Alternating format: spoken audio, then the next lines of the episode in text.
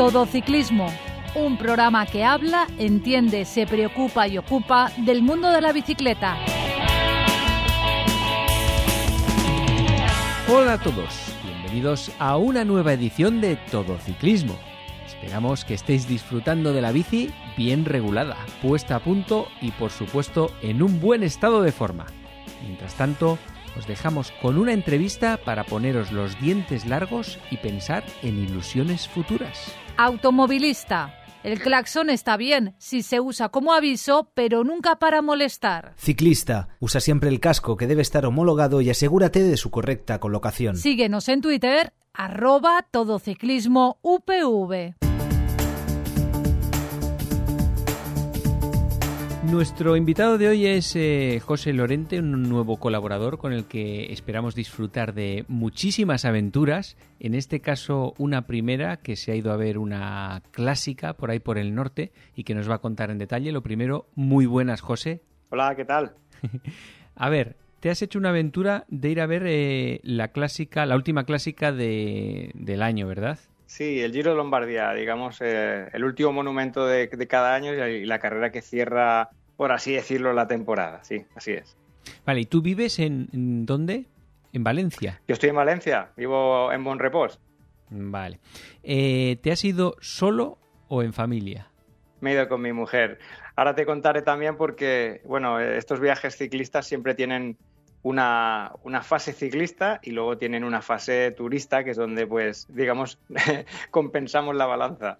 ¿Has ido otras veces a ver otras eh, cicloturistas de estas? O digo cicloturistas, hasta otras sí, carreras. Monumentos, sí, sí. Estuve hace, hace un par de años viendo la, la, Lieja, que es la carrera más antigua de las que de las grandes, la más antigua.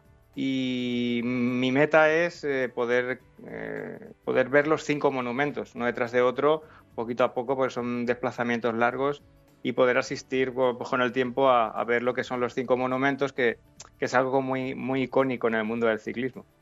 Vale, veo que eh, a ti lo que te hace además es mucha ilusión el verlos en directo y la preparación de, del evento en sí, ¿no? Del viaje, eh, cómo vas a ir, eh, cómo vas a disfrutar allí la estancia. Entonces, ¿cuánto tiempo antes empiezas a plantearte, este año voy? Bueno, a ver, siempre, siempre dependemos de los horarios laborales y demás. Entonces, pues sí que es verdad que tienes que ver puentes, tienes que ver coincidencias de este tipo, porque la mayoría de las carreras, eh, las, las, las, mayoría de las carreras, no todas las carreras que son consideradas monumentos son en fin de semana, y algunas caen en sábado y otras en domingo. Entonces, pues, pues uno pues, a principio de año coge el calendario, ve los puentes y dice, mira, este año me, las Pascuas caen justo cuando cae Rube, pues ahí te organizas. Eh, el puente del 9 de octubre, el del Pilar, cae justo cuando cae Lombardía, pues pues te organizas así. Entonces, pues es algo que, que, bueno, cada principio de año te haces ahí una especie de planning, vas viendo, pues igual que miras el recorrido de la Vuelta a España y ves por dónde pasas, si pasas cerca de tu casa y demás, pues te vas planeando el tema. O sea que el Giro de Lombardía este año ya lo tenías desde principios de año planificado.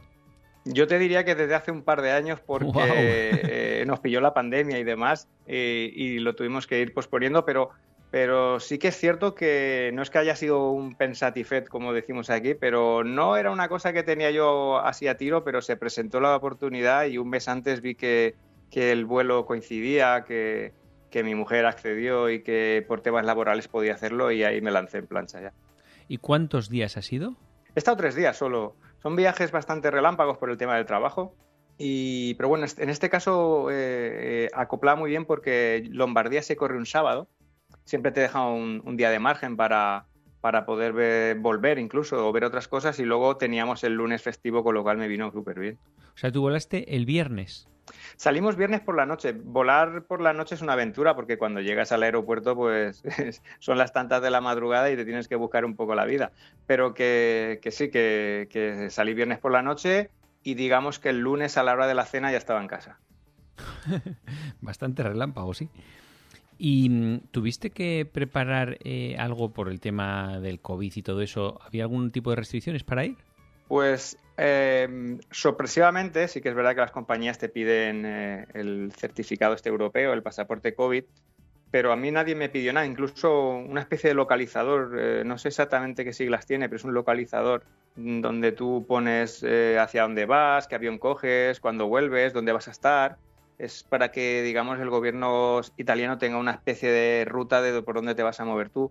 Pero esto lo tienes que tener a mano por si en algún momento te detiene alguien o te para alguien por allí. Pero a mí en el aeropuerto nadie me pidió nada, como sí que me pidieron, por ejemplo, cuando volví. Cuando volví me pidieron un documento que no tenía y ahí en Manises tuve que rellenar unos papeles ahí a prisa y corriendo, pero bueno, no es ningún tipo de problema.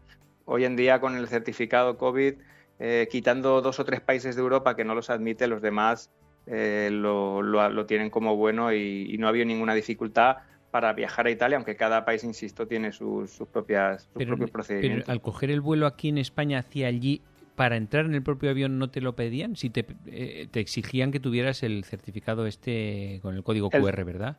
Sí, el tema está en que tú lo adjuntas cuando... Ah, cuando sacas el billete o, qué.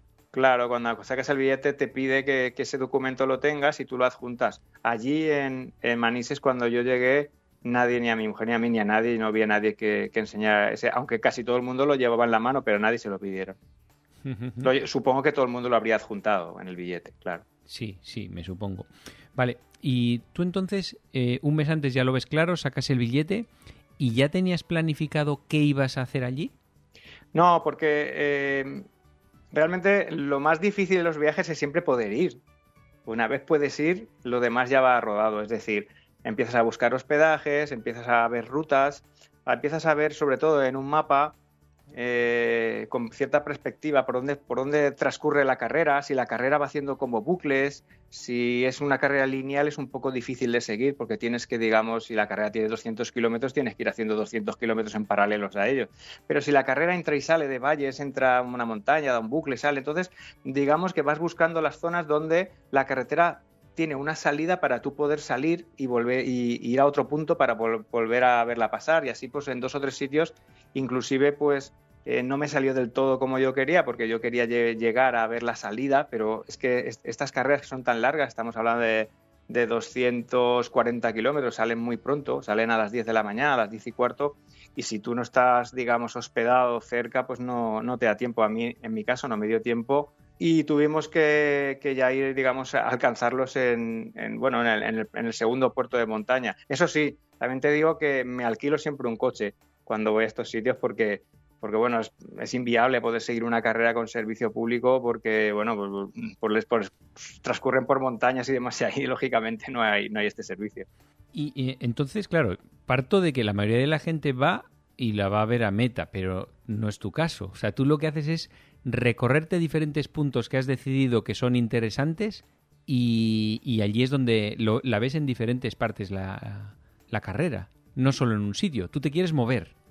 Claro, tú imagínate que nos hemos pegado una pancha de kilómetros para llegar. Yo lo que quiero pues allí te pegas más panzada todavía, ¿no? sí, es, muy estresante ¿eh? porque, porque además no siempre sale bien. ¿eh? en, este caso no me salió bien porque el desconocimiento del territorio, tú sobre el mapa sí que te trazas vías, pero tienes que, tienes que pensar que el tráfico lo, pues, pues, la gente de allí lo va cortando, como es lógico, y hay veces que te, quedas cortado en algún sitio y ya no puedes acceder a, a mejor a la carretera a la que tú querías llegar para poderlos ver en otro punto. De hecho, eh, aquí en, en, Lombardía me pasó y solo pude ver un punto y luego ir a meta. Y tenía dos puntos más para ver, pero pero mira, por nada, por 10 coches no pude pasar, porque nos cortaron el pase en un puente y ahí me quedé. Pero yo lo veo dificilísimo lo que haces tú, porque sin conocer la zona, eh, mirar solo con el mapa cómo moverte, me parece una pasada. O sea, tendrás que mirártelo muy, muy, muy, muy, muy bien, ¿no? Bueno, y hasta el punto de, de, por ejemplo, yo estaba en Bérgamo, llegué al aeropuerto de Bérgamo el viernes, la salida era en Como, de Bérgamo a Como hay unos 70 kilómetros, pero bueno, son 70 kilómetros malos, por así decirlo, no son aquellos de, ir muy deprisa. Y cuando vas al sitio tienes que, claro, tú vas en coche, tienes que saber dónde puedes dejar el coche. Entonces, no solo dónde a ti te gustaría estar, si es dónde puedes llegar con tu coche, porque el coche no lo puedes dejar en cualquier sitio. Tienes que ir buscando, pues, utilizando el, Google Maps, voy buscando eh, solares o voy buscando eh, arcenes o voy buscando sitios donde donde en la cuneta se pueda dejar el coche, lleva, lleva una cierta faena, sí que es verdad, sí. Entiendo que la bici no llevas bici ni nada, ¿no? No porque no me, no me dejan, pero bueno, eh, yo creo que estas carreteras eh, si eres un, poco friki y aficionado a esto, mm, es siempre de gusto poder descubrirlas en bicicleta. Pero cuando vas a ver una carrera, yo creo que, que si no es si no eres local, que, te pilla cerca de tu zona, pues es mejor pues coger el coche y, hacer esta, esta, serie de pirulas y aventuras que hago yo para poder eh, ver la carrera en varios puntos. Por ejemplo, aquí en la Vuelta a España sí que sí que pues si pasa cerca de mi casa, cerca digo pues 30, 40 kilómetros sí que es factible ir en bicicleta. A estos sitios eh, yo me llevaría la bici eh, en verano para, para, pasarme una semanita por allí. Pues una cosa como lo que hace vuestro, vuestro compañero Miguel Ángel, pues una cosa así. ¿Y tu ilusión cuando vas a ver la carrera es eh, simplemente verlos pasar o vas con cámara de fotos, de vídeo, haciendo un reportaje? ¿Cuál es tu objetivo principal? Pues eh, es una buena pregunta porque em, yo lo disfruto desde el momento en el cual ya sé que voy a ir, para mí ya ha empezado la aventura. Entonces yo ya estar mirando el mapa en casa, descargándome carreteras, eh, viendo trazados, poniendo puntos de, encuentro con la carreta es un disfrute. Luego cuando llego allí, pues evidentemente pues vamos en plan turista. Y pues vas sacando fotos, vas eh, grabando vídeos, sabes que que a lo mejor algún, algún compañero que tiene algún podcast, algún gente que tienes cerca, porque al final esto del ciclismo es un micromundo, te pide siempre algún favor, oye, graba un vídeo para colgarlo aquí, colgarlo allá, y bueno, pues al final siempre te ocupas en estas cosas. Pero yo lo disfruto igual, eh, haciendo este tipo de cosas que como mero espectador sin tipo de, de, sin ningún tipo de grabación y solo presenciando la carrera. Además el ambiente en estos sitios es un poco diferente al que vemos por aquí. Pero aquí hay una pregunta también principal. ¿Tu mujer es ciclista? No, nada, en absoluto. y entonces, ¿cómo eh, haces ese...? Eh, porque ese día, si para ti que te gusta es estresante, para ella igual tiene que ser un tostón, ¿no? ¿O no va? Ella está, se dedica no, a turismo. No, no, no porque... Eh, no, es, no es apasionada del ciclismo, pero las aventuras sí que, sí que le gustan. Entonces acaba siendo una aventura también. y, y bueno, el viajar sabes, cuando estás viajando también tienes una cierta ilusión, aunque a lo mejor lo que vayas a ver no te sea realmente interesante en ese momento, acabas dejándote llevar. Yo qué sé, ¿quién, ha ido, ¿quién no ha ido a un concierto acompañando a alguien sin, sin tener demasiado interés y ha acabado allí dando saltos como el que más? Pues esto es parecido. O sea que no te cuesta mucho convencerla, ¿no? Bueno, cuesta un poquito al principio, pero bueno, eh, luego me acompaña en, en, estas, en estas giras que hago, sí. Y en este caso, ¿qué sitios habías elegido para ver la carrera y por qué? Pues bueno, como te he dicho, lo primero es eh, ver el recorrido. Si ves que la carretera va haciendo espirales, surcos y demás, o va es un trazado recto, pues empiezas a ver que desde tal punto hasta tal punto sale una carretera por donde pasan los, eh, los ciclistas. Ve como casi todas las webs de, las carreras descargan, te puedes descargar el horario de paso de, de los puntos, pues te haces una idea de en qué horarios van a pasar eh, miras cuánto tardas con el coche. Para esto es una herramienta fundamental, todas las aplicaciones que existen, aunque yo no es que sea especialmente ducho, porque realmente al final lo hago casi todo manual en el aspecto de que cojo el Maps y empiezo a trazar líneas y a ver cuánto se tarda de aquí a allá y demás. Pero, pero sí, en este, y en esta en concreto yo tenía previsto, pues, una vez desechado el tema de, ir a Como, que era la salida, porque me, pillaba muy lejos y no íbamos a llegar, pues tenía tres puntos de paso. Los vas eligiendo un poquito, eh, primero pues eh, normalmente intentas encontrar algún punto de subida donde los ciclistas pasen despacio, porque así parece que los disfrutas más. vas buscando los puertos donde está la pendiente más, más elevada y al final pues intentas ir a esos puntos. Después, pues evidentemente en cuanto pasa el último sales pitando a coger el coche porque te puedes encontrar como me pasó a mí, que por breves segundos no llegué a pasar por un cruce donde ya hubiera pasado y hubiera podido acceder a otros dos puntos pero bueno, ahí la policía me cortó el paso porque ya eh, así decidieron que no podía pasar más gente y ahí nos quedamos. De hecho, eh, tuve la anécdota de que, bueno, que no haya estado en Italia y eso, que estaba en el norte de Italia, ahí conducen un poquito más deprisa que aquí y son un poquito, un poquito más alocados. Y me encontré, pues, bueno, lo primero que me encontré fue un camión de bomberos que venían en contradirección. Eh, tuvimos que parar. Luego nos quedamos atrapados en un puente donde nos cortaron el paso y esto es muy divertido porque eh, imagínate una autovía, ¿eh? una autovía, eh, un puente, un vía como, un viaducto ahí parados en medio del viaducto, que no encontraron otro sitio donde pararnos que en mitad del viaducto, para que no puedas salir de allí de ninguna de las maneras. Pues bueno, los italianos que son muy comunicativos y muy expresivos. Yo llevaba allí un ratito en el coche con mi mujer allí pues resignado, ¿no? Con un montón de coches alrededor. Y de repente oí unos golpecitos en el cristal y bajé la ventanilla y era un italiano que me estaba hablando pero súper deprisa, así muy esparmentero, haciendo muchos gestos y al final lo que entendí cuando le dije que era español, él chapurreaba un poco, lo que estaba haciendo este, esta persona era convenciendo a todos y cada una de las personas que estábamos en el atasco de hacer marcha atrás, desde el primero hasta el último, para poder salir todos del puente. Lo divertido del tema es que lo hicimos, lo conseguimos. O sea, ese hombre movilizó a más de 100 coches que habíamos allí para salir del puente haciendo marcha atrás, lo que a mí me posibilitó poder llegar a, la meta y poder ver la, la llegada. Ay, si no, no habrías llegado.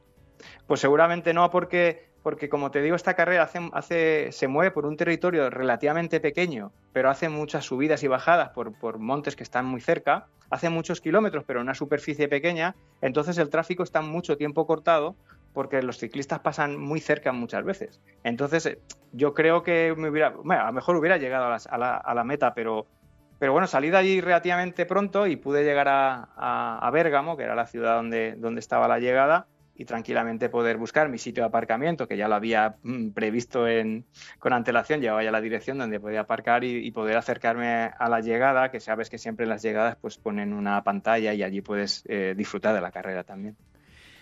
Pero, ¿y desde donde, por ejemplo, dices, no, me voy a un sitio donde haya cuesta y dejo el coche ya en una rampa? O sea, hasta tal punto de que tienes claro en un, en un arcén donde vas a dejar el coche para que no te quede muy lejos donde vas a estar de pie, supongo, para luego volver rápido corriendo al coche. Eso es, sí, perdona. Sí, es que es, que es, es, que es primordial el, el, movimiento rápido. Es porque si no, no llegas ya.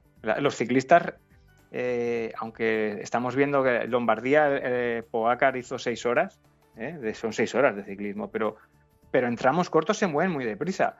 ¿eh? se mueven tan deprisa que a la que tú te encantas un poco y llegas al coche y tal, igual se te han ido ya 30 kilómetros y los tienes que cazar. Entonces tienes que hacer muchos kilómetros y estamos hablando, como, como ya te he dicho, de, sitios montañosos en los cuales pues a lo mejor meterse por una carretera desconocida tiene su, su riesgo, por así decirlo. Pero, y esto, por ejemplo, una vez que ya has vivido esta, ¿tú lo ves viable eh, el planteamiento que tenías inicial de ir a varios sitios por ejemplo, ¿lo conseguirías otro año? ¿O, sí, porque no lo conseguí por muy poco. Ah, porque lo, No lo conseguí por muy, por muy poquito, ¿eh? Por muy poquito, me faltó nada. De digo, me pararon 10 coches delante de mí, o sea que a lo mejor 30 segundos antes hubiera pasado. Y si paso ese, ese punto donde la policía nos paró en el, viaducto aquel, eh, sí que hubiera tenido acceso a, dos puntos más de carreras porque era un bucle. Y digamos que te quedas encerrado entre dos zonas donde los ciclistas pasas, pasan, pasan primero por un sitio y luego por el otro, pero eso sí, luego eh, tienes que salir de allí, pero sabes que, que las salidas son siempre más fáciles porque, porque en cuanto pasa la bandera roja de carrera, que ya ha terminado la carrera, el tráfico se abre y, puedes, digamos, en dirección contraria volver. Otra cosa es ir en la misma dirección que ellos, que es lo difícil. Realmente lo más difícil es que tú siempre vas en la misma dirección de ellos y tienes que buscar vías paralelas para poder, digamos, ir adelantándolos para poder, volverlos a ver. Pero, ¿y eso lo hace más gente? Porque si estarán las, las opciones esas paralelas estarán llenísimas o que o hay, muy poca gente. Bueno, igual a partir de ahora, José, igual a partir de ahora ya esto empieza a ser un horror de gente haciendo eso. Eh, los, los, locales sí que lo hacen, porque conocen perfectamente los caminos y saben lo que pueden y lo que no pueden hacer. Nosotros vamos un poquito más eh, con un margen de error, digamos, más, más laxo. ¿eh? pero sí que sí que es verdad, pues que tú, por ejemplo, si vives en la zona de, aquí, de Valencia, de, Serra, pues si sabes que los ciclistas suben por la frontera, pues sabes que a lo mejor tienes la vía de Segar para llegar, o estas cosas, ¿no? en estas zonas pasa lo mismo estás en un país extranjero, la comunicación con, con, el de al lado a lo mejor pues no es, no es sencilla, porque a lo mejor sí que tú le podrías preguntar a alguno que tenga pintas así de hacer lo mismo que tú, preguntarle, oye, tú vas a ver otro sitio y tal. Entonces, eh, sí, sí que hay un cierto grupillo de frikis que lo, lo hacemos esto habitualmente, sí. ¿Y lo sueles repetir? Por ejemplo, te planteas, dentro de dos años vuelvo a Lombardía. ¿O eso lo ves complicado? Aquí tenemos el problema de que, de que una de los alicientes eh, que, tenemos para viajar es descubrir sitios nuevos. Hmm. Entonces a mí, a mí no me importaría volver, pero a lo mejor a mi mujer prefiere, prefiere ir a otro sitio. Eh, si estuvimos en, La Lieja eh, y estuvimos viendo Gante y Brujas, por ejemplo, que son ciudades muy icónicas y muy bonitas, y este viaje pues me acerqué a ver Venecia, pues a lo mejor volver a volver a, Lombardía me supone eh, buscar otro sitio chulo para, para, ver, pero a lo mejor eh, seguro que prefiero ir a prefiero ir a otro. Sí que es verdad que te llevas tan buenas sensaciones cuando yo por lo menos de todas las carreras a las que voy que a mí siempre me parece que esto es chulo y hay que volver a repetir. Pero bueno, eh, en la variedad está el truco quizás de estos viajes que hago yo y, bueno pues de momento no me planteo a corto plazo a corto plazo repetir ninguna, habiendo otras por descubrir, claro. A mí me gusta además el pack que haces de ciclismo barra turismo, ¿eh? Me, parece una pasada. Es que, bueno, a ver, eh, eh, yo, iría a ver las carreras solo, pero ah, es que no voy solo. Entonces, eh, bueno, ah, en verdad siempre son viajes chulos de hacer en pareja e incluso en grupos de amigos. Eh, si tienen una cierta afinidad contigo y saben lo que te gusta el ciclismo, pues como puede ser tu pareja que, sabe perfectamente lo que sientes por este deporte, pues, pues te acompaña y luego, pues, eh, ya que estás allí, buscas un sitio donde ella o tu pareja o quien sea pueda, pueda también divertirse en los días eh, anteriores o posteriores a este, a este evento. Sí que es verdad que, como bien dices, es un, es un pack, porque ir a ver una carrera solo y venir pues eh, roza ya el friquismo total, pero bueno, que que se hace, se hace.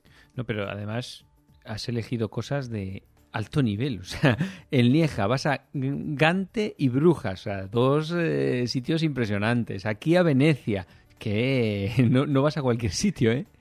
Sí, es que, bueno, pero estas son casualidades de, estos recorridos.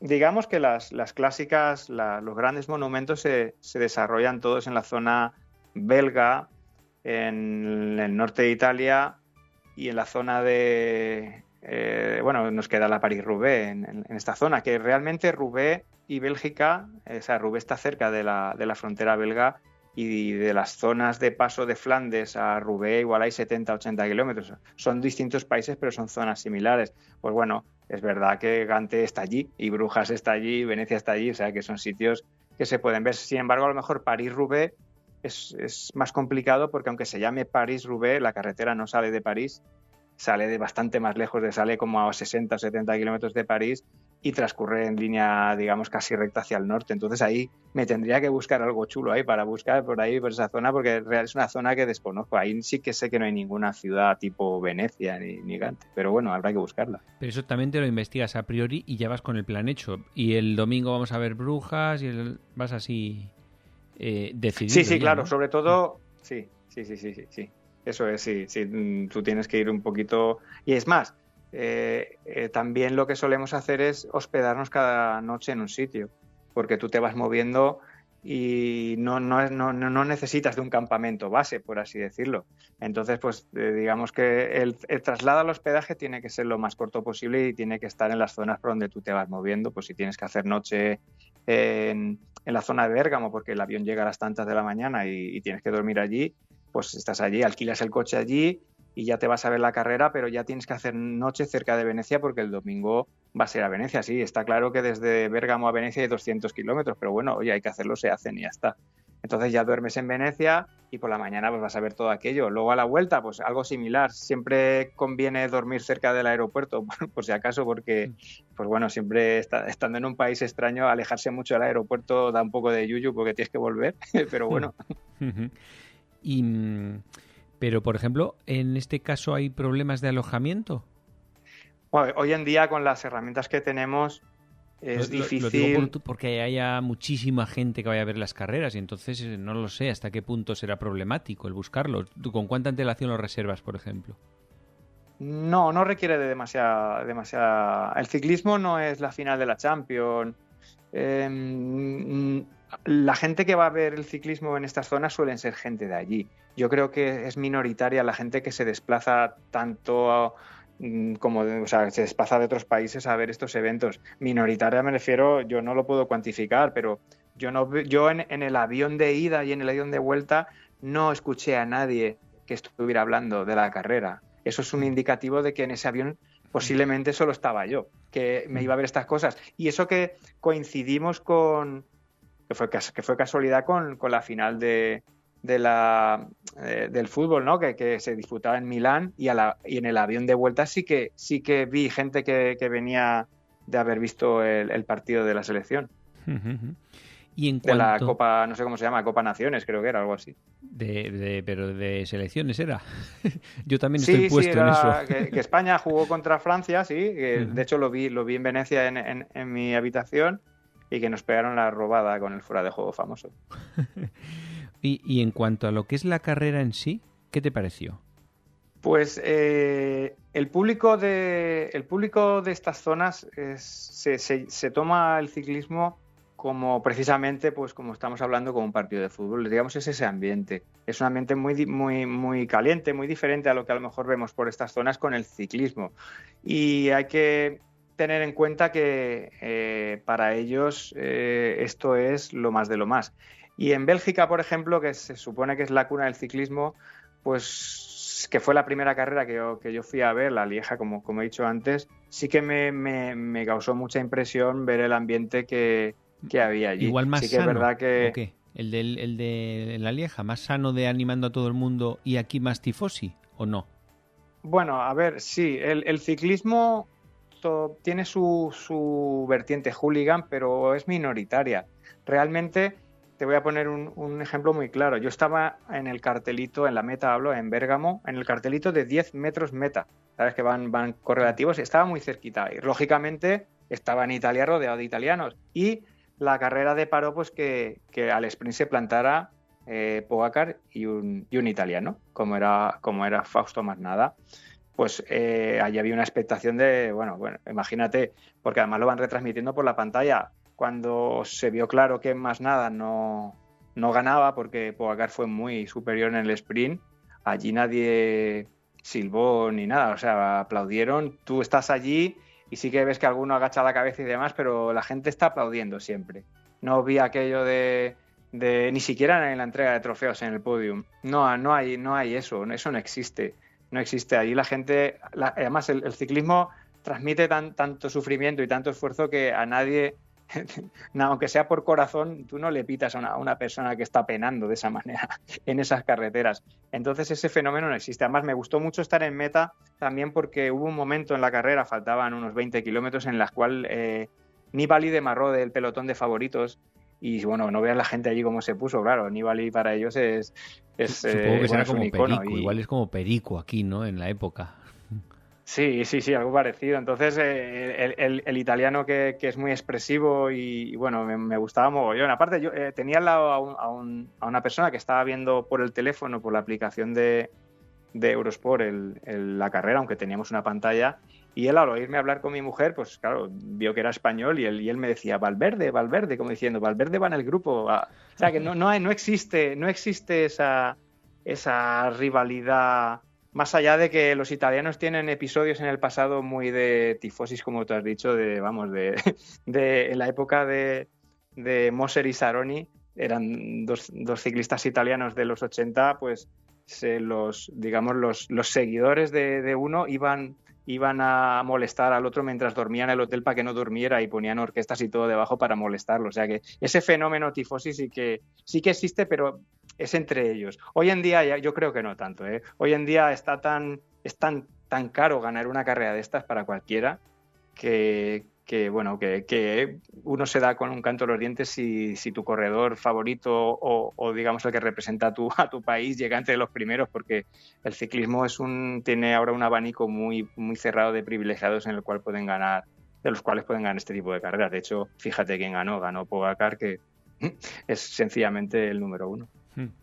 Y bueno, supongo que el único momento que ve, sabías cómo iba la carrera es en meta con las pantallas. Luego cuando andabas por ahí circulando por todos los lados a toda velocidad, no sabrías ni de ni qué estaba pasando, ¿no? Pues hay carreras que tienen sus aplicaciones, ¿no? Y son muy chulas para seguir las carreras. Eh, desde, bueno, pues tu acompañante te va diciendo, pues mira, van escapados tal, tal, llevan tres minutos. Pero aplicación propia. Lo puedes ver. Aplicación propia en el sí, que hay muchas carreras que tipo chat, así va poniendo. Sí, sí, sí, hay, carreras, mm. hay carreras que la tienen. No es esta una de ellas. Eh, Lombardía eh, y Lombardía no es la carrera más avanzada del mundo. De hecho, es de las pocas que todavía no tiene versión femenina. cosa que en estos tiempos en los que corren me parece ya que, que bueno, deberían de ponerse al día. Hemos, hemos visto hace poco una París-Roubaix femenina que no creo que haya nada más duro para, para nadie que, correr esa París-Roubaix tal, y tal cual como, como, como la vimos con esa lluvia y esos barros y esas, y esas caídas tremendas que tuvieron tanto las chicas como los chicos. Y Lombardía es una carrera que perfectísimamente se puede hacer eh, perfecta con, con chicas con un recorrido muy atractivo y, veríamos una competición muy alta. Pero te digo que no es la carrera más avanzada. Sí la Lieja, por ejemplo, que sí que tiene su versión femenina y, su, y la Vuelta a España tiene sus aplicaciones y el Tour y, el Giro también, pero eh, esta en concreto no. Por ejemplo, en la Vuelta a España yo llevaba la aplicación y en, cada, en todo momento pues sabes por dónde van, qué kilómetro van, qué es lo que a ti realmente más te interesa, porque sabes por dónde van y, y si te puedes anticipar pero también vas viendo, por ejemplo, si hay un grupo de escapados y demás. En este caso, pues sí, yo iba viendo en Internet eh, la, evolución de, las carreras, no, no, no, en directo, porque sabes que cuando te vas a otro país, el tema de los datos, pues también te entran ciertas dudas con el móvil. Sí, bueno, ahora es mucha buena, una suerte el cómo está en todos los países de la Unión Europea, que puedes usar tus datos de España. Entonces está muy bien. Sí, Sí, pero parece que no va tan bien como aquí. No sé, o, a mí, o seguramente sería también por la orografía, que nos metíamos por zonas donde no había. ahí no habría cobertura en muchos sitios igual. No había cobertura, sí, sí, y perdías el GPS y, tenías que ir un poco, pues. Eh, había pasado muchas horas delante del mapa, entonces, pues algunas cosas no es que las supiera de memoria, pero con cierta orientación, pues, pues podías llegar a, llegar a los puntos. Pero sí, yo sabía que venía un pelotón, que, que era un pelotón numeroso, que iba a cinco minutos y pico eh, de distancia al pelotón principal. Y en el, punto donde yo estuve, que era el Paso Roncola, que es, que es un puerto muy chulo, que tiene una parte muy dura en los primeros dos kilómetros, que es donde, digamos, nos, apiñamos todos los aficionados, porque éramos muchísimos allí, pues eh, sí que sabía perfectamente que venía que venían los 10 escapados y, el pelotón, y bueno, era un, era un paso todavía, digamos, era el kilómetro 90 y la carrera pues estaba todavía por definir. También es muy, fue muy chulo ver cómo, este tramo del, paso, del paso Roncola estaba tomado por, por un, grupo numeroso de eslovenos estaban allí animando a pues, Roglic, no a Pogacar, un por cierto. Sí, a Roglic además. Sí, sí, sí. y, y, bueno, tunearon el tramo donde yo estaba con banderas, en eh, las farolas, eh, llevaban incluso, como yo llegué bastante pronto y ellos llegaron enseguida, se montaron una barbacoa, hicieron ahí sus carnes y bueno, fue montaron una fiesta y luego cuando pasaron se volvieron locos, sobre todo cuando, cuando vieron pasar a Robles, que pasó justo, además es que fue casualidad que el pelotón venía, venía claro, a ser un, al, tramo tener tener un, 12%, pues los, corredores pasaron despacio, pero es que Roglic pasó muy cerquita de ellos, bueno, y se volvían locos. Pero, ¿y no les preguntarías por casualidad a ver cómo es la rivalidad de ellos dos en el país? Si ellos, eh, cómo, se ven a Pogacar y todo esto. Yo, yo, a ver, no, no lo pregunté, pero sí que vi que estos estaban decantados totalmente totalmente con Roglic, pero sí que vi cuando pasó Pogacar que lo animaron, pero así como con menos entusiasmo. Solo aplaudieron una vez, ¿no? Sí, sí, no, no, no, te creas. Además, en las banderas, en las banderas solo tenían la, la foto de Roglic bueno, era un grupillo, pues serían 15 o así, venían en dos furgonas, dos furgonetas así también peculiares, por así decirlo, y, con, sus, con sus banderas puestas en los cristales, en, una farola, en un árbol, y bueno, allí, en fin, iban, iban bastante ataviados. Yo, yo estos ya no los volví a ver, ¿eh? en, en meta yo no vi este grupillo, además, si hubieran estado por ahí los hubiera visto porque silenciosos no eran. Oye, ¿y cómo de fiesta es una carrera de este tipo? Porque tú vas al tour y está la caravana publicitaria, el montaje de la leche, vas incluso a una cicloturista como la Quebranta Huesos y también es una fiesta aquello de la leche. ¿Cómo es una carrera de estas? Una clásica. Pues eh, en cuanto a es algo ¿eh? digno de ver. Sí, sí. Sí, además, la pena, de, la pena de viajar de esta manera es que no te permite estar los días previos. Entonces te pierdes ciertos actos que, son como la presentación de los, de los equipos, de los corredores, que siempre es un día antes, cogen algún sitio icónico, sobre todo pues, de la ciudad donde salen, y allí hacen una presentación cara al público en una plaza, en algún sitio de estos, y siempre alrededor de este acto se monta pues otra serie de eventos que suelen ser conciertos, eh, pues bueno, sabes que la gastronomía y, en ciertos sitios la bebida, y te hablo de, Bélgica, que, que les gusta mucho la cerveza, y bueno, pues esto, todo esto ayuda, todo esto ayuda. Entonces, eh, esta, esta parte de la fiesta, digamos, del evento, yo no la he llegado a disfrutar al 100% porque en los sitios donde he ido siempre he llegado muy justo de tiempo, no he podido ir el día de antes.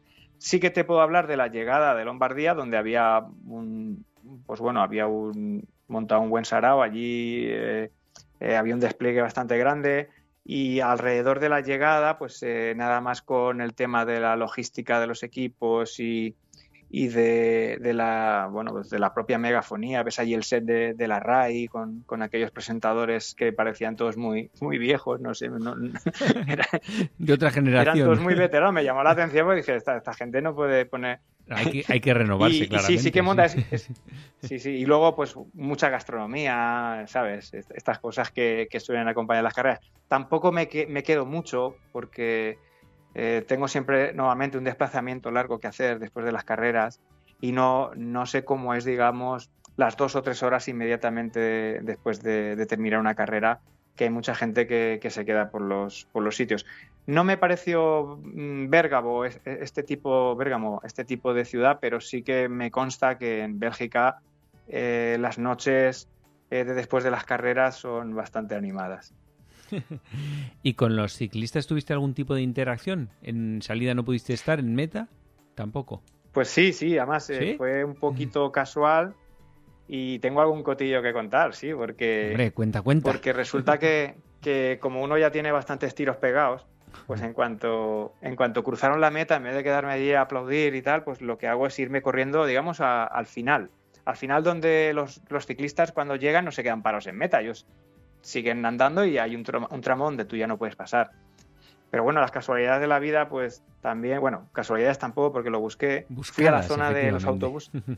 sí, fui a la zona de los autobuses, que normalmente los apilan todos seguiditos, para, porque ocupan mucho sitio y tienen que ser en avenidas un poquito grandes porque, bueno, saben los autobuses que lleva esta gente y algunos se llevan hasta dos autobuses. Hmm. Pues bueno, como todo, digamos, todo el foco de atención estaba en la, en la meta, porque todavía faltaba el pelotón por llegar, el pelotón principal, que, por cierto las clásicas no es como las vueltas, ¿no? En las clásicas se retira muchísima gente. Entonces, pues a lo mejor salen 170 o 180 y, y llegan 50 a la meta, porque la demás gente se van retirando cuando pierden totalmente opciones. Pues bueno, mientras estaba, digamos, el foco de atención en meta, yo me fui hacia la zona de camiones y casualmente, entre dos camiones, estaba todo vallado, pues eh, un familiar eh, abrió la vallita para que entrara alguien de su familia también y yo agarré a mi mujer y me tiré en plancha por el huequito. Entonces me encontré de repente, eh, pues bueno, con, en, la carreterita donde estaban los autobuses que estaban a los dos lados y bueno, pues eh, no había nadie que no fuera de la organización y, mi mujer y yo por ahí dando vueltas. No fui eh, en plan fan ahí a hacerme fotos con todo Dios porque no me gusta, pero sí que vi perfectamente como Eusebio Unzué charlaba con Nairo Quintana eh, y es que pude escuchar hasta lo que hablaban porque los tenía al lado, siendo como es que, bueno, sabes que hay cierta, o hubo cierto roce entre, entre Nairo y, Movistar hace, hace un par de temporadas, cuando salieron tanto él como, pues bueno, salió Carapaz y, y, Landa, ¿no? Hmm. Y, pero vamos, eh, vi cómo hablaban, estuvieron hablando de la carrera, se preguntaron por las familias, se dieron palmaditas en el culo, abrazos, en fin, una cosa, te diría que cariñosa y, y me llamó la atención porque... Y, les hice una fotillo, pero no quise ya interrumpir aquel momento, que me parecía que, además es que estaba yo ahí solo con ellos, entonces cantaba mucho sacar el móvil. o sea que sí que se les ha visto a veces como que mantienen, por lo menos parecía, eso no parece de cara a la galería porque ahí no había ninguna cámara ni nada, ¿no? O sea, parecía real. Allí no había nadie, estaba yo solo y te tengo que decir que las poquitas veces que yo he visto a Nairo, me parece me parece una persona muy, muy accesible, muy educada. Bueno, eh, se le ve, se le ve cuando lo, cuando lo entrevistan que es que le cuesta hasta enfadarse. Es un tío muy tranquilo y, y yo te lo digo porque sí que lo he abordado alguna vez en la Vuelta a España. De hecho, pues mi hija se hizo una foto con él y él no, no, no te pone pegas a nada.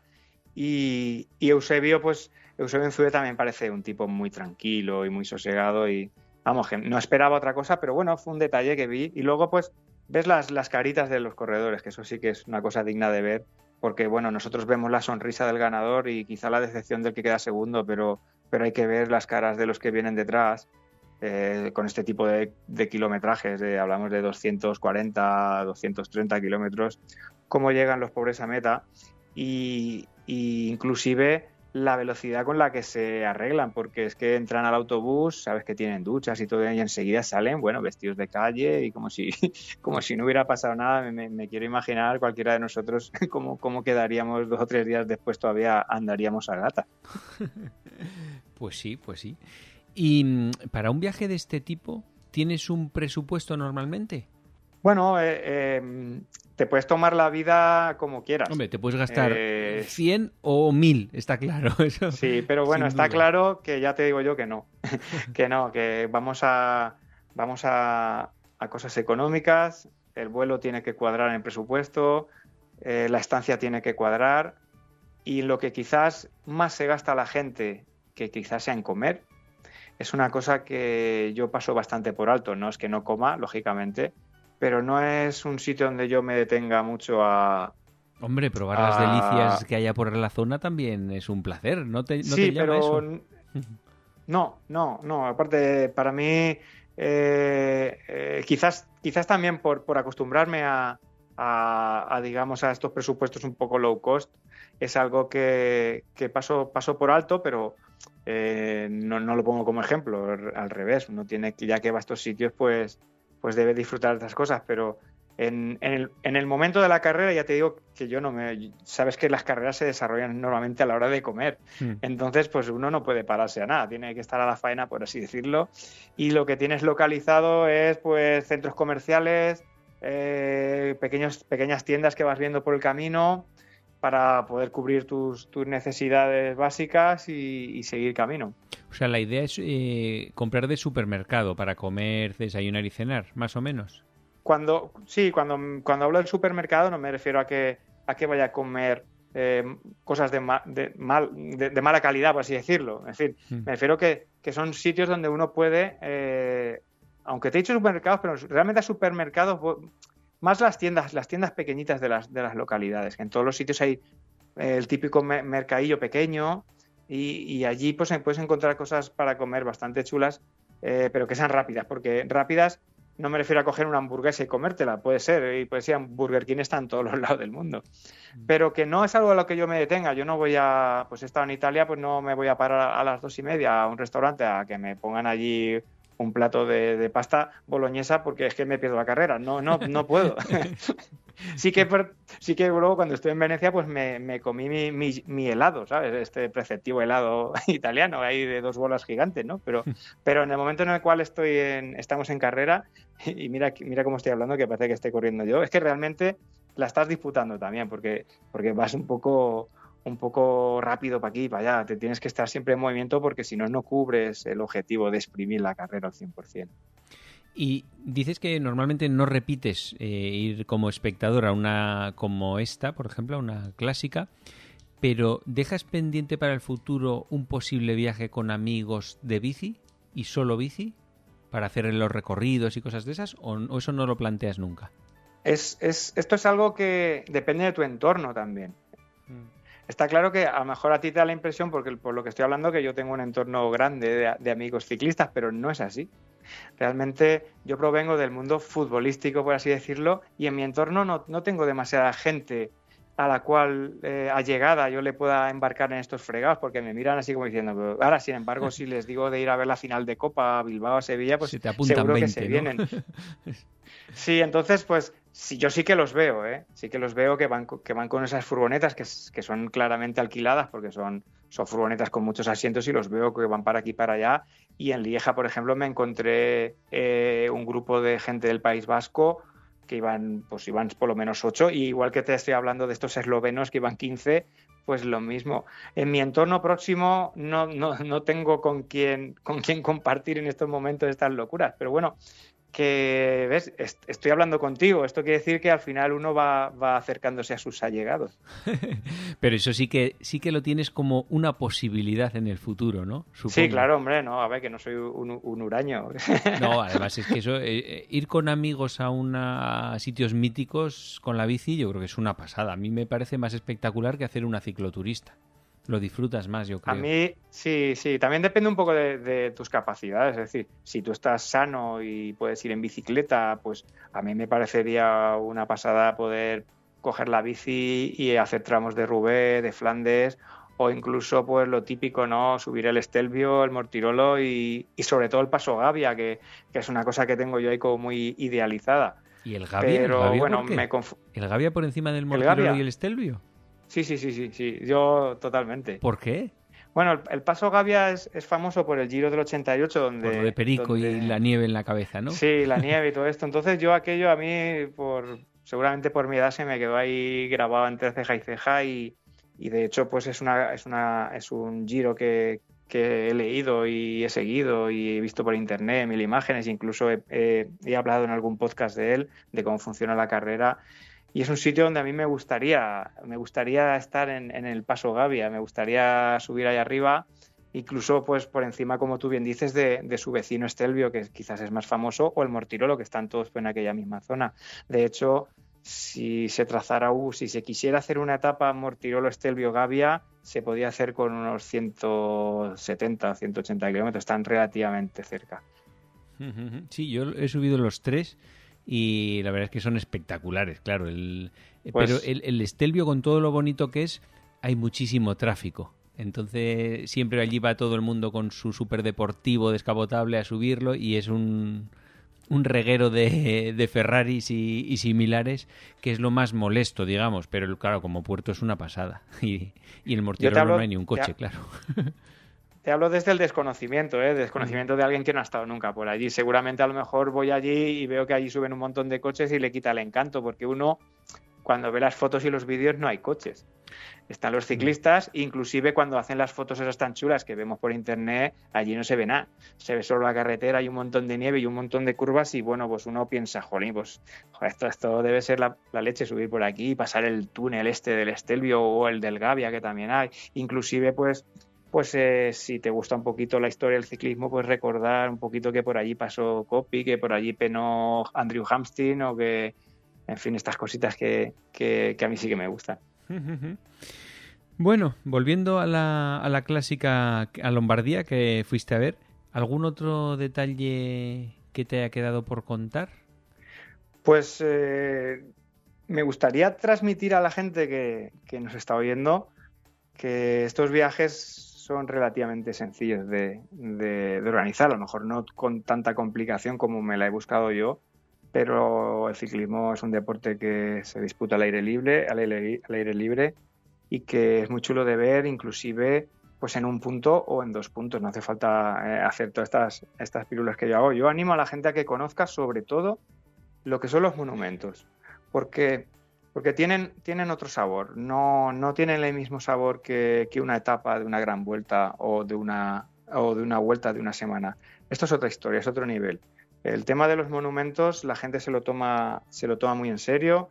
El aficionado sabe que es la carrera del año, inclusive por encima de, estas, estas eh, carreras que en España tenemos como, como, pues, principales objetivos, por, por seguramente por, por desconocimiento o por herencia de lo que hemos visto de niños, incluso pues un poco de adolescentes, yo tengo que decir que, que esto de las clásicas no soy un clasicómano de, de toda la vida. Yo empecé a aficionarme a raíz de descubrir estas carreras viéndolas por la tele y te das cuenta de que tienen una intensidad y, una manera de desenvolverse que, no defraudan nunca, así como por ejemplo sabemos que, en etapas de, Tour de Francia, de la Vuelta a España, inclusive del Giro, sabes que, que hay días en los cuales pues no se ve no, no te sacias, no ves algo que te guste, pero es muy difícil ir a ver un monumento y no salir contento de allí por cómo se desarrolla y el embalaje, el embalaje de lo que es la carrera, que me encanta, que, sabes que es algo que empieza y termina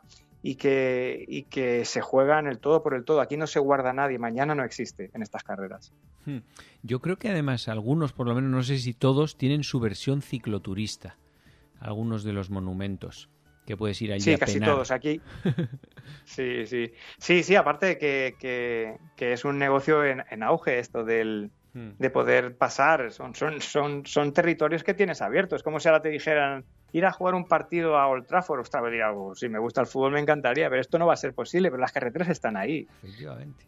Están ahí. Entonces, claro que hay un. Claro, sí. Además, las, las carreras normalmente cicloturistas se hacen cerca de, cerca de, la fecha en la cual corren, corren los, los, los, campeones y los profesionales. En este caso también existe y son no al 100% iguales porque hay tramos en los cuales eh, por tráfico hay, tramos en, en carreras que, los ciclistas van en dirección contraria y tú eso en la, en, la tele pues no lo adviertes, pero, pero son muy parecidas. Y además tú lo que quieres es eh, pasar por el Kappelmoor, es eh, pasar por el bosque de Arenberg y aquí subir al Guisaglio en, Lombardía, que es, que es un monte icónico que, por cierto, eh, es un sitio turístico porque ahí en, Madonna de Guisaglio, en donde se corona el puerto, hay una ermita allí muy famosa y al lado hay un museo donde puedes, puedes acceder y ver bicicletas de Dimers, de Copy, bueno, allí, ahí tienen un museo. Y es, además es divertido porque es, es un museo de pago que pagas entrada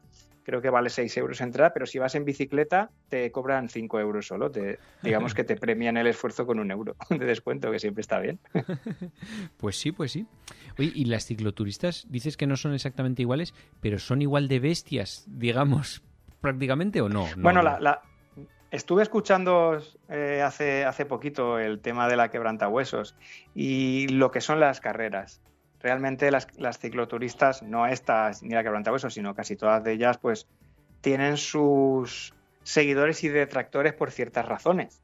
Entonces estas son iguales. Aquí la gente eh, es, no es una carrera competitiva, pero como el ciclista cicloturista lleva la competición a cuestas, por así decirlo, no es que estés compitiendo contra nadie, pero estás compitiendo contra ti, pues, pues se convierten realmente en un reto, en un reto eh, donde el ambiente no es no difiere nada en el mm. ambiente que te puedas encontrar en quebrantahuesos y, y, yo no he estado, pero bueno, hemos hablado y, con mm. compañeros y, y, he escuchado muchas veces el ambiente de las carreras y siempre hay gente pues, que se lo toma de una manera y gente que se lo toma de otra.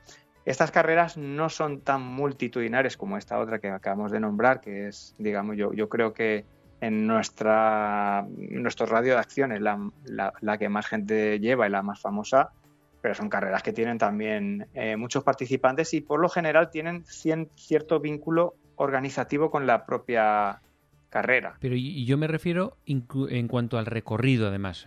¿Son también 240 kilómetros, eh, un etapón así de ese calibre? Sí, sí, sí, las hacen igual. hacen, lo que hacen a lo mejor es, es eh, pues bueno, como figuro que en estas carreras, tramos de escapatoria, por así decirlo, porque porque no todo el mundo está, está preparado para hacerse estas animalas, pero que hay mucho loco por ahí perdido, ¿eh? que sí que se las hace, sí. envidia, envidia cochina lo que tengo, sí. Hombre, eso todo se conseguirá con el tiempo.